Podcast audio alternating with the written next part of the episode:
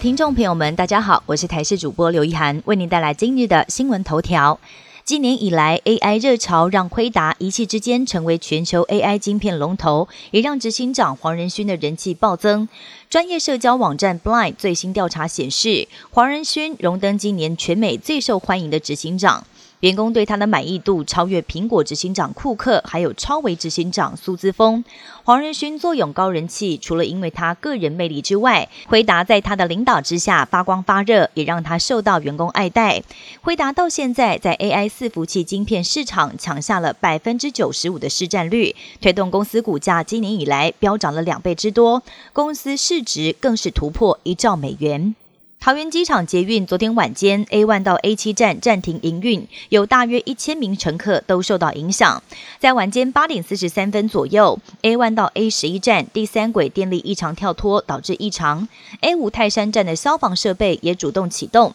桃捷人员启动了接驳车运输，有网友上传当时乘客走轨道的照片，控诉列车停住之后，乘客被驾驶员指示下车，一路用走的走到 A 六站，直呼真的很倒霉。桃园捷运公司表示，暂停营运时间一个小时又六分钟，影响人数大约一千人，退票五百六十四人。新冠疫情过后，旅游潮大爆发。但是有一名五十多岁男子最近出国玩，明明是人生第一次去的地方，却都会有种似曾相似、前世今生的感觉。结果回国之后几天，突然出现短暂意识障碍以及肢体抽搐的现象。经过检查发现，这是大脑颞叶癫痫发作导致的似曾相识感、认知异常，又称为既视感。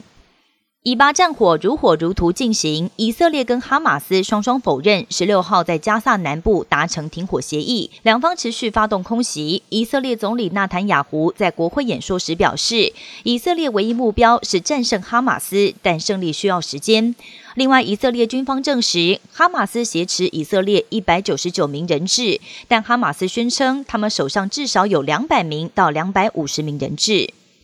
中国战机再度骚扰西方军机，一架加拿大军机十六号在西太平洋执行任务时，遭到一架中国战机危险进逼。双方当时最近距离才只有五公尺，中方还在附近发射了多发照明弹。加拿大军方痛批中方的行为不安全又不专业，将交给外交部门来做处理。